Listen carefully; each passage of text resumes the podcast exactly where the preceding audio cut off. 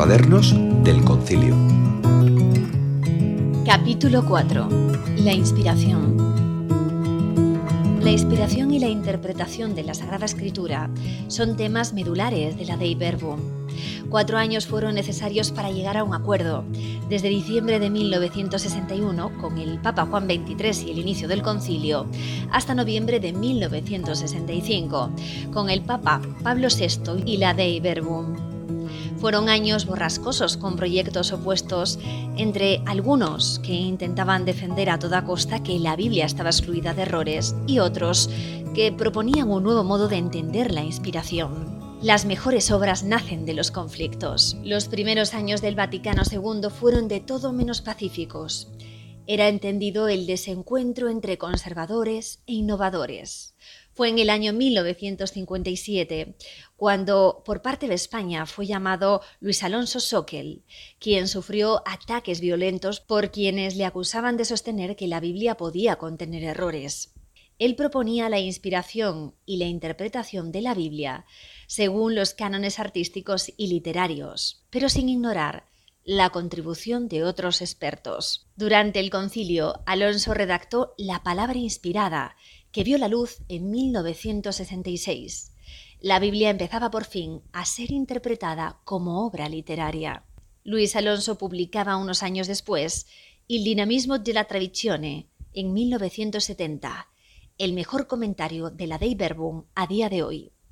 En esta obra el profesor Alonso Sockel afirmaba que para poder entender la palabra del Espíritu, el hombre debe recibir al Espíritu, y subrayaba también la primacía del Espíritu sobre la palabra de Dios en la vida de los creyentes.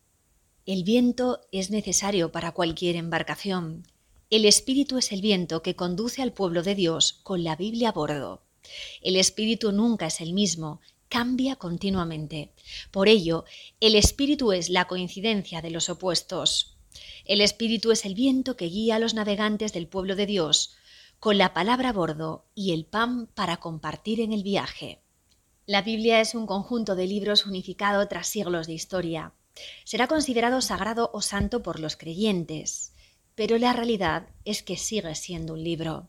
Cuando quienes caminan en la vida de la Iglesia se disponen a leerla en su habitación y en compañía de dos o más personas, la Biblia se transforma en palabra de Dios o sencillamente en palabra. Pero es el Espíritu el que hace viva la Escritura, transforma la Biblia en palabra de Dios. Sin el Espíritu, la Iglesia es una barca incapaz de navegar. Toda la Sagrada Escritura, cuando es guiada por el Espíritu, se transforma en palabra de Dios para los creyentes. En el capítulo 11 de la Dei Verbum se habla de los autores de esta palabra. Aunque para los creyentes eh, la Biblia tiene como autor principal a Dios, los autores humanos escriben lo que el espíritu les comunica para los demás y no para sí mismos. Son también verdaderos autores. Cada autor humano tiene su propia intención, como reconoce el capítulo 12. Por eso, cuanto más profundice el lector en la intención del autor de cada pasaje de la Biblia, estará en mejores condiciones de captar el significado más apropiado. Hay que reconocer también que el autor es un hombre de su tiempo, Así, la palabra remite al carisma de cada persona. Cada autor tiene un carisma profético, diferente a los demás. Este carisma es un don del espíritu, no una conquista humana. La Dei Verbum señala además otra característica del carisma profético. Tiene en cuenta la tradición de la Iglesia y la fiabilidad de la fe recibida por Dios. La palabra de Dios y la palabra humana son inseparables. Por ello, al Espíritu se le debe la unidad de la Escritura transformada en palabra de Dios. Según todo este trazado, la palabra de Dios es viva y eficaz.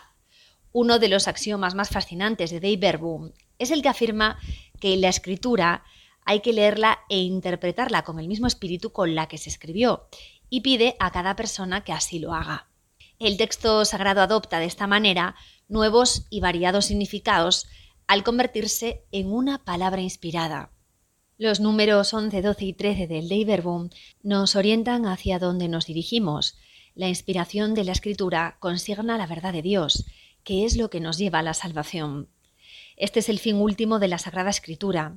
Los creyentes siguen leyendo la Biblia porque en ella está su salud, o lo que es lo mismo, su salvación. Su salvación depende de la escucha de la palabra, que se revela plenamente en Jesucristo. El acontecimiento central de la salvación es la cruz de Cristo, con su muerte y resurrección. En esto la palabra de Dios no es como la palabra humana, que necesita tiempo para realizarse. La palabra de Dios es creativa y operativa. Se realiza cuando es dicha.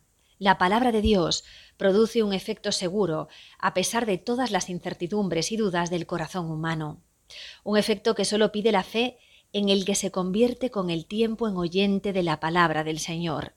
La palabra de Dios es efectiva porque nace del cuidado del Señor por cada uno de nosotros. La máxima revelación de la palabra se ha realizado en Cristo y en Jesús la palabra se hace carne y habitó entre nosotros.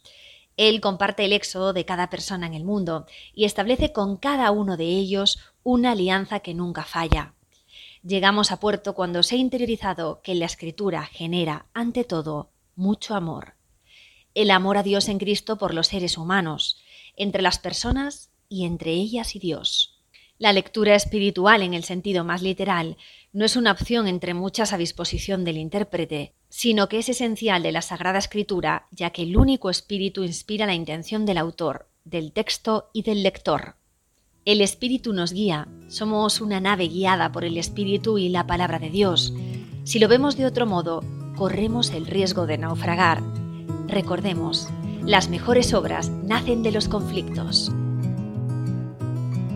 Cuadernos del Concilio